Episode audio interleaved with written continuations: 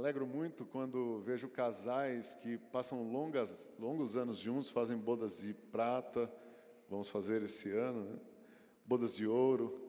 E os pais do nosso irmão Alexandre, da Nice, é, casado com a Nice, fizeram 50 anos de casado. Alexandre está aqui?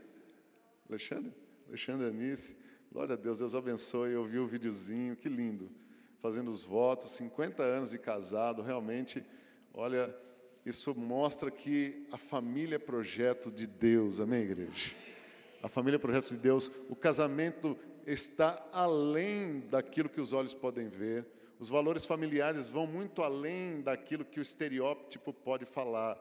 Amém? São valores e princípios que Deus estabeleceu para a família. Amém?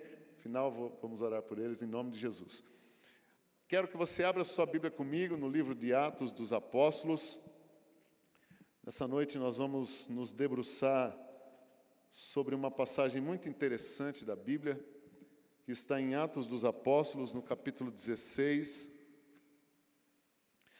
Nós vamos fazer uma leitura um pouco extensa, mas espero que os irmãos me tenham paciência e me acompanhem na leitura. Nós vamos ler dos versículos 10 ao 40, para termos uma boa visão e compreensão do que nós vamos expor nessa noite. Amém? Uma passagem muito interessante. O tema dessa noite é salvação para toda a casa. Amém? Salvação para toda a casa. Deus tem salvação para todas as famílias na terra. Essa foi a promessa feita a Abraão. Amém? Que benditas seriam todas as famílias da terra em Abraão, ou seja, naquele que era o precursor da fé, Abraão. Vamos lá? Diz assim o texto.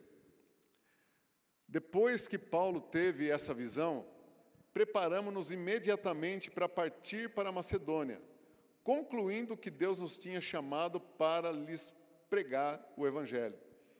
Partindo de Troade, navegamos diretamente para Samotrácia e no dia seguinte para Neápolis. Dali partimos para Filipos, na Macedônia, que é a colônia romana e a principal cidade daquele distrito. Ali ficamos vários dias. No sábado, saímos da cidade e fomos para a beira do rio, onde esperávamos encontrar um lugar de oração. Sentamos-nos e começamos a conversar com as mulheres que se haviam reunido ali. Uma, da, uma das que ouviam era uma mulher temente a Deus chamada Lídia, vendedora de tecido de púrpura da cidade de Tiatira. O Senhor abriu seu coração para atender a mensagem de Paulo. Tendo sido batizada, bem como os de sua casa, ela nos convidou, dizendo: Se o Senhor me considera uma crente no Senhor, venha ficar em minha casa. E nos convenceu. Certo dia, indo nós para o lugar de oração, encontramos uma escrava que tinha um espírito pelo qual predizia o futuro. Ela ganhava muito dinheiro para os seus senhores com adivinhações. Essa moça seguia a Paulo e a nós, gritando: Estes homens são servos do Deus Altíssimo e lhes anunciam o caminho da salvação. Ela continuou fazendo isso por muitos dias. Finalmente, Paulo ficou indignado, voltou-se e disse ao Espírito: Em nome de Jesus Cristo, eu lhe ordeno que saia dela. No mesmo instante, o Espírito a deixou. Percebendo que a sua esperança de lucro tinha se acabado, os donos da escrava agarraram Paulo e Silas e os arrastaram para a praça principal diante das autoridades. E levando-os aos magistrados, disseram: estes homens são judeus e estão perturbando a nossa cidade, propagando costumes que a nós romanos não é permitido aceitar e nem praticar. A multidão ajuntou-se contra Paulo e Silas e os magistrados ordenaram que se lhes tirassem as roupas e fossem açoitados. Depois de serem severamente açoitados, foram lançados na prisão o carcereiro recebeu instrução para vigiá-los com cuidado. Tendo recebido tais ordens, ele os lançou no cárcere interior e lhes prendeu os pés no tronco. Por volta da meia-noite, Paulo e Silas estavam orando e cantando hinos a Deus. Os outros presos os ouviam. De repente houve um terremoto tão violento que os alicerces da prisão foram abalados. Imediatamente todas as portas se abriram e as correntes de todos se soltaram. O carcereiro acordou e, vendo abertas as portas da prisão, desembainhou a espada para se matar, porque pensava que os presos tivessem fugido. Mas Paulo gritou: Não faça isso, estamos todos aqui. O carcereiro pediu luz, entrou correndo e trêmulo prostrou-se diante de Paulo e Silas. Então levou-os para fora e perguntou: Senhores, o que eu devo fazer para ser salvo? Eles responderam: Creia no Senhor Jesus e será salvo você e os da sua casa. E pregaram a palavra de Deus a ele e a todos os da sua casa. Naquela mesma hora da noite, o carcereiro lavou as feridas deles. Em seguida, ele e todos os seus foram batizados. Então os levou para sua casa, serviu-lhes uma refeição e com todos os da sua casa alegrou-se muito por haver crido em Deus. Quando amanheceu, os magistrados mandaram os seus soldados ao cárcere com esta ordem: soltem esses homens. O carcereiro disse a Paulo: Os magistrados deram ordem para que você e Silas sejam libertos. Agora podem sair e vão em paz. Mas Paulo disse aos soldados: Sendo nós cidadãos romanos, eles nos açoitaram publicamente, sem processo formal, e nos lançaram na prisão. E agora querem livrar-se de, de, de nós secretamente? Não. Venham eles mesmos aqui nos libertar. Os soldados relataram isso aos magistrados, os quais, ouvindo que Paulo e Silas eram romanos, ficaram atemorizados. Vieram para se desculpar diante deles e, conduzi, conduzindo-os para fora da prisão, pediram-lhes que saíssem da cidade. Depois de saírem da prisão, Paulo e Silas foram à casa de Lídia, onde se encontravam com os irmãos e os encorajavam, e então partiram. Glória a Deus, igreja. Quero então falar com os irmãos acerca dessa cidade tão especial que é Filipos e a igreja que foi estabelecida ali. O apóstolo Paulo tinha acabado de voltar da sua primeira viagem missionária, bem sucedida, mas não sem tormentos e sem perseguição, porque ele foi apedrejado na primeira viagem. Mas ele tinha acabado de voltar muito feliz.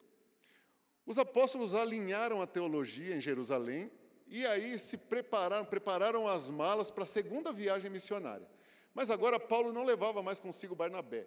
Agora ele levava o profeta Silas. Silas estava com ele. Então ele pegou as malas e partiu na sua segunda viagem missionária. Na agenda de Paulo, o destino era novamente é, as cidades e as igrejas que ele havia fundado na Ásia Menor. Mas na agenda de Deus, não. Na agenda de Deus, o destino era outro. E sabe o que eu aprendo com isso, igreja? Quando nós estamos a serviço de Deus, a prioridade não é a nossa agenda, a prioridade é a agenda de Deus, amém? Vamos ler esse texto, então, que antecede a leitura que nós fizemos em Atos dos Apóstolos, capítulo 16, versículo 6 para nós entendermos essa mudança de destino. Deus mudou o destino deles. Deus impediu que ele fosse para a Ásia. O Espírito de Deus, diz a Bíblia, impediu Paulo de ir para a Ásia, de voltar para o destino que ele queria. Paulo queria ir para um destino que lhe agradava. Deus direcionou Paulo para um destino que agregava. Muitas vezes nós queremos ir para um destino que nos agrada, mas quando estamos a serviço de Deus, a prioridade é o evangelismo, a prioridade é a salvação, a prioridade é a conversão, amém? Óbvio que a nossa comunhão é importante, mas o que é prioridade para aqueles que servem a Deus é almas, salvação, são almas, salvação e conversão. O texto diz assim: Paulo e seus companheiros viajaram pela região da Frígia e da Galácia, tendo sido impedidos pelo Espírito Santo. Vocês já imaginaram isso? O Espírito Santo falando: não, não, aqui não. aqui não. Eu fico imaginando a conversa do Espírito Santo com Silas e Paulo e a comitiva que eu acompanhava, né? Aqui não. Eles foram impedidos de pregar a palavra na província da Ásia. Próximo.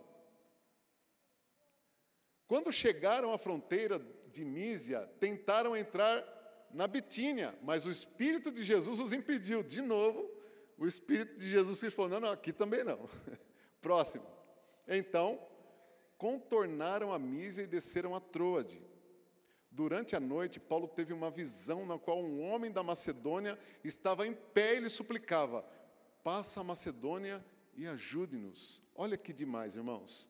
Quando alguém clama, quando alguém ora, quando alguém pede por Deus, Deus sempre vai mover os seus servos, a sua igreja, para atender a necessidade daquele que clama. Quando existe alguém clamando, Deus vai mover a igreja para atender esse clamor.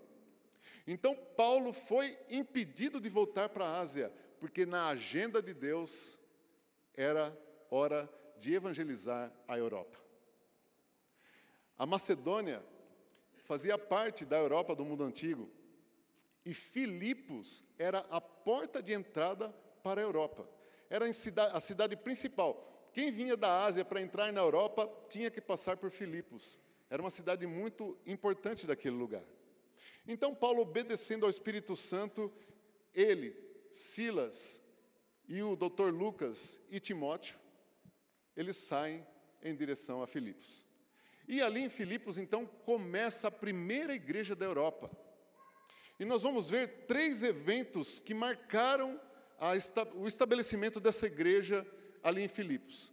Três grandes eventos aconteceram e que marcaram a instituição dessa igreja que nasce na Europa. O primeiro evento, nessa leitura que nós fizemos, é a conversão de Lídia. Lídia era uma comerciante da cidade, muito bem sucedida, ela comercializava púrpura, que era um objeto de muito valor na época. O segundo evento foi a libertação de uma jovem escrava possessa de um demônio de adivinhação. E o terceiro evento importante que aconteceu nessa cidade, que marcou a igreja que foi estabelecida nessa cidade, foi a conversão do carcereiro. E o interessante de todo esse enredo, amada igreja, é que duas conversões culminaram na salvação de uma família. Essa igreja nasceu na conversão de duas famílias. Duas famílias se convertem para então começar a igreja do Senhor. Veja que é propósito de Deus começar a igreja pela família. Sempre foi propósito de Deus começar sua obra na família. Deus, desde lá atrás, com Abraão, disse: Benditas serão todas as famílias, não serão todos os homens ou todas as mulheres. Não. A promessa de Deus do derramamento da graça é na família. Por isso que Deus ama a família. Então eu quero me debruçar com os irmãos nesses três eventos aqui e entender esse propósito de Deus em fundar essa igreja e toda essa revelação que nós podemos extrair dessa passagem tão interessante para as nossas vidas. O primeiro evento, então, foi a conversão de Lídia, dessa mulher que eu disse que era uma vendedora.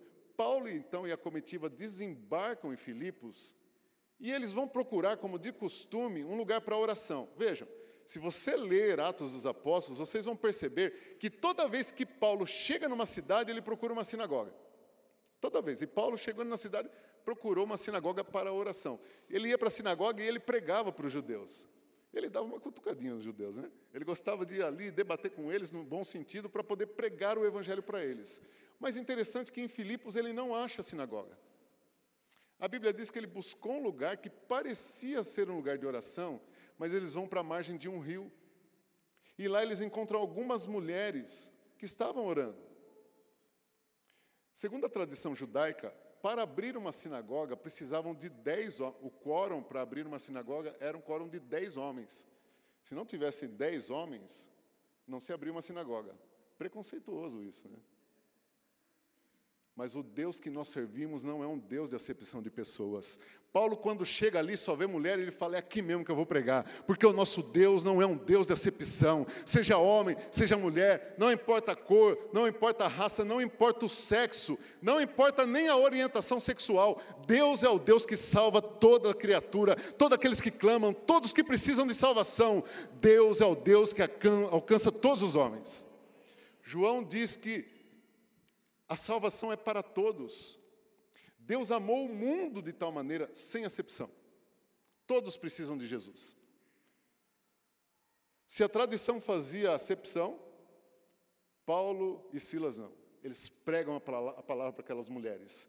E a Bíblia diz que todas elas ouvem a pregação, mas apenas uma, diga comigo, uma, apenas uma das que estavam ali recebem a palavra de Deus. Lídia era uma asiática de Tiatira, uma mulher temente a Deus, muito provavelmente uma prosélita, convertida ao judaísmo, que a Bíblia diz que estava orando com as outras mulheres. E a Bíblia nos diz, amada igreja, que Deus lhe abriu o coração. Sabe o que eu aprendo com isso? Que a salvação não é um projeto humano, a salvação é um projeto de Deus. Não somos nós que conseguimos salvação, é Deus quem nos dá a salvação. A Bíblia diz que Deus, Deus abriu o coração dela para que ela entendesse o Evangelho. Sabe, irmão, se nós estamos aqui hoje à noite, se nós estamos ouvindo a palavra, é porque Deus abriu nosso coração. E eu tenho para mim que algumas pessoas é, são predispostas a receber o Evangelho. Quantas pessoas que você conhece, que cresceram com você, que estudaram com você, que vivem no seu bairro, mas que não estão aqui nessa noite, mas você está, isso é um privilégio, porque Deus te amou, Deus abriu seu coração para que você entendesse a palavra, para que você se convertesse e hoje fosse uma nova criatura, amém? E aquela mulher, então, ela ouve a palavra de Deus, e a conversão dela abre as portas, não só para a sua salvação, mas para a salvação de toda a família. A Bíblia diz que ela se converte e é batizada ela e os da sua casa. E não só isso, aquela cidade foi beneficiada pela conversão de Lídia, porque na casa dela se tornou a sede dessa pequena igreja que estava nascendo nessa cidade. Nós lemos no texto aqui no final, no capítulo 40, do verso 16, que quando Paulo sai da prisão, ele e Silas, para onde eles vão? Para a casa da Lídia ver os irmãos. Lídia abriu uma cela. ela abriu a casa dela para o Evangelho. Essa mulher, ela se converteu, abriu a, o precedente para a família e abriu a casa dela para que a igreja fosse estabelecida no seu endereço. Glória a Deus. Segundo evento importante que aconteceu no surgimento dessa igreja recém-estabelecida foi a, a, a libertação de uma moça que era escrava de alguns senhores. Lembram da leitura? Ela era escrava de alguns senhores que ganhavam, tinham lucro com a adivinhação dela. E sabe o que me chama a atenção, igreja? Que a Bíblia diz que Paulo e Silas eles iam para a oração, durante vários dias isso aconteceu, e o espírito mal que estava nessa moça ia dizendo que eles eram servos do Deus Altíssimo que vos anunciam a salvação. Eu pergunto, o demônio estava falando a verdade ou mentira? O demônio estava falando a verdade. Olha que interessante. O diabo estava proclamando o evangelho.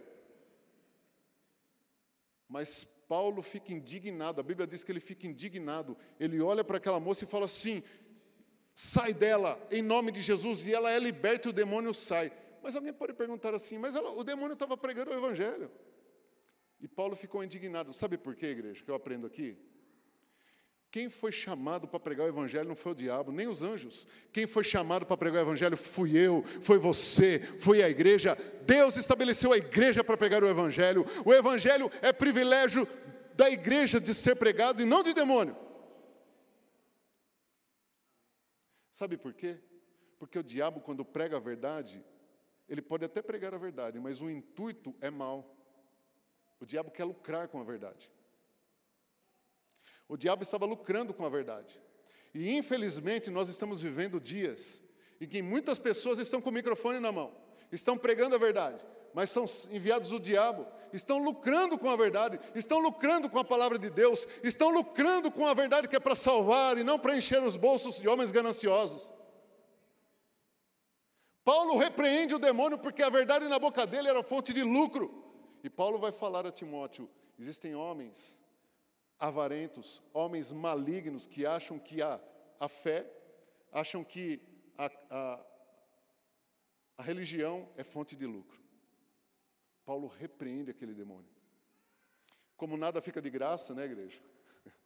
Aqueles homens que estavam lucrando ficam raivosos, ficam indignados, eles ficam loucos porque o lucro deles estava caindo. Porque toda vez que um crente liberta uma pessoa possessa, toda vez que a igreja converte uma pessoa que estava nas trevas, o inferno perde, o inferno, o inferno vai para o negativo, o diabo vai para o negativo. Toda vez que você ganha uma alma, igreja, toda vez que você evangeliza alguém, a bolsa de valor do inferno cai. Mas eles ficaram revoltados. E eles então arrastaram, diz a Bíblia, Paulo e Silas para a praça principal e acusaram eles diante dos magistrados. E a acusação foi grave.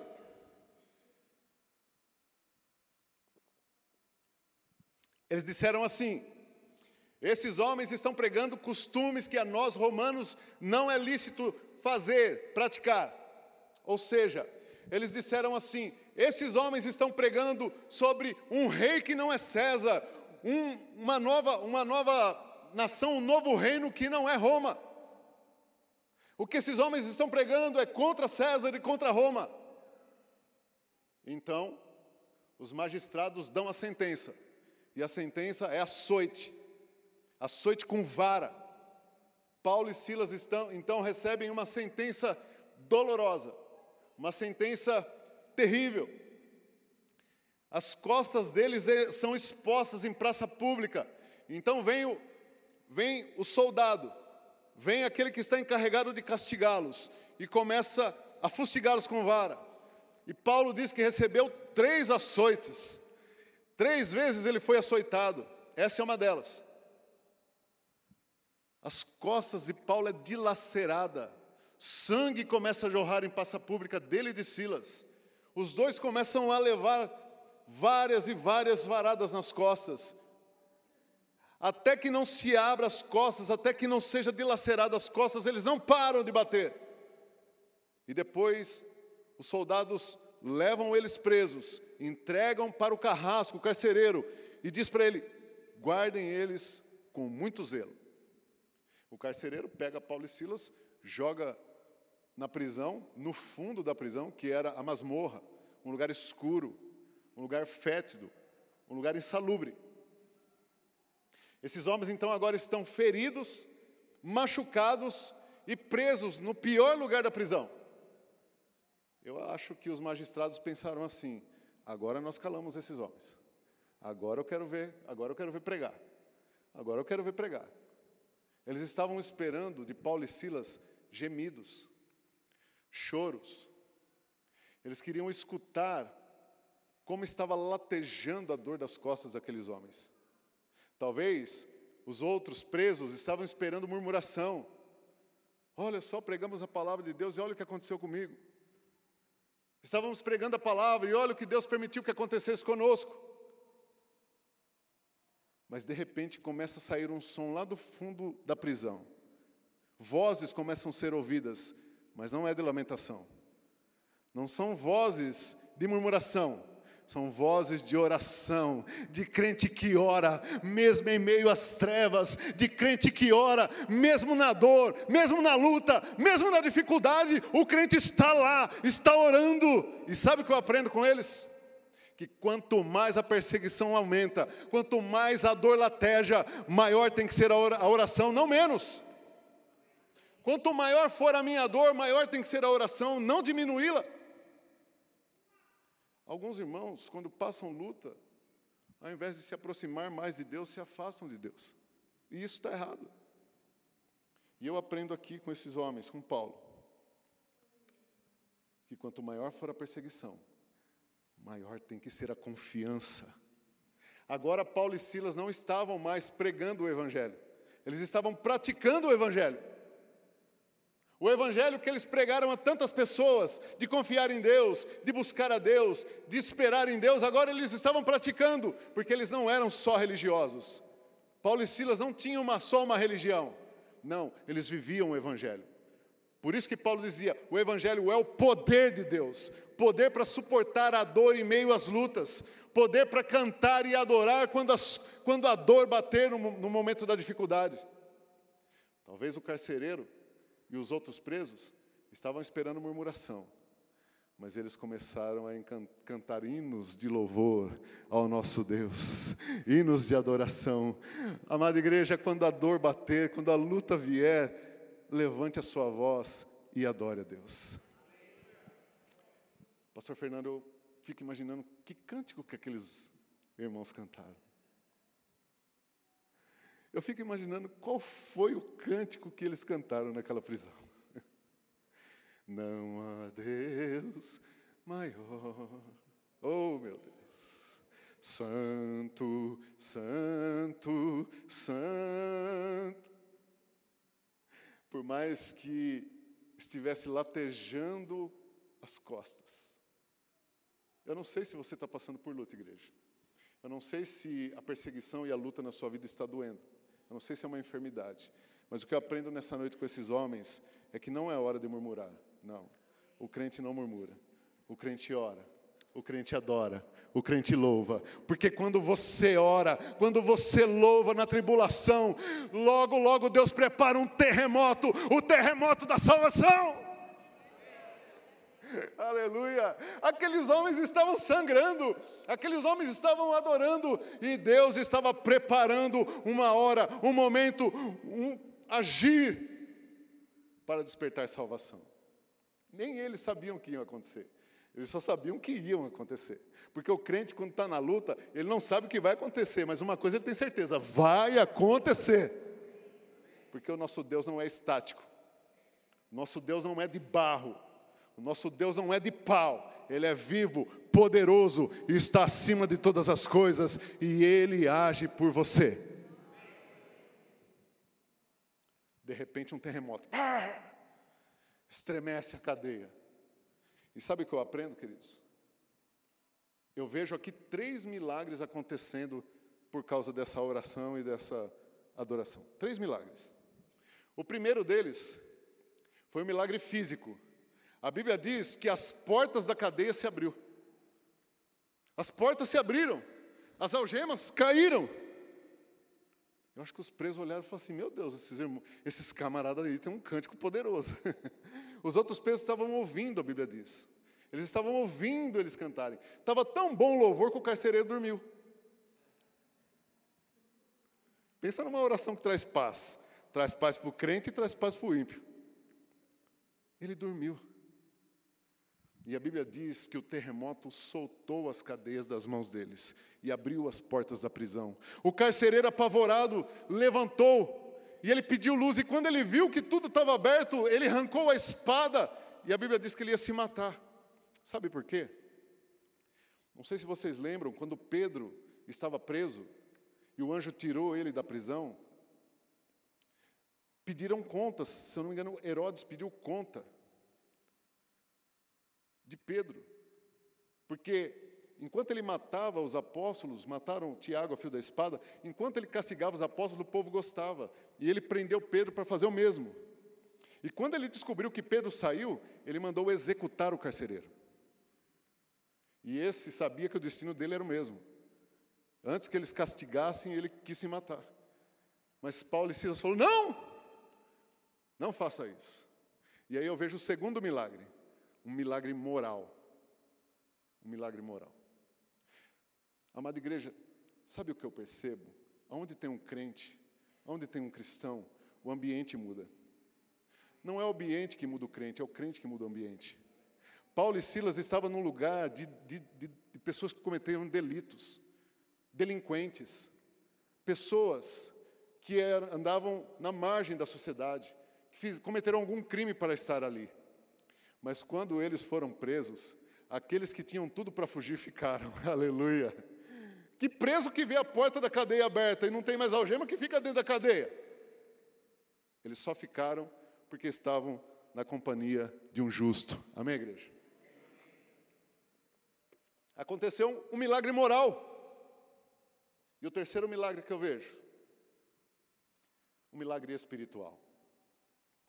O carcereiro, que estava acostumado a olhar os presos de cima para baixo, agora está ajoelhado olhando os presos de baixo para cima, porque é isso que Deus faz. Deus abate os soberbos e exalta o humilde. Deus pega aquele que acha que é, para fazer dele nada, para que ele reconheça que quem é, é Deus, é Jesus, Ele é Senhor.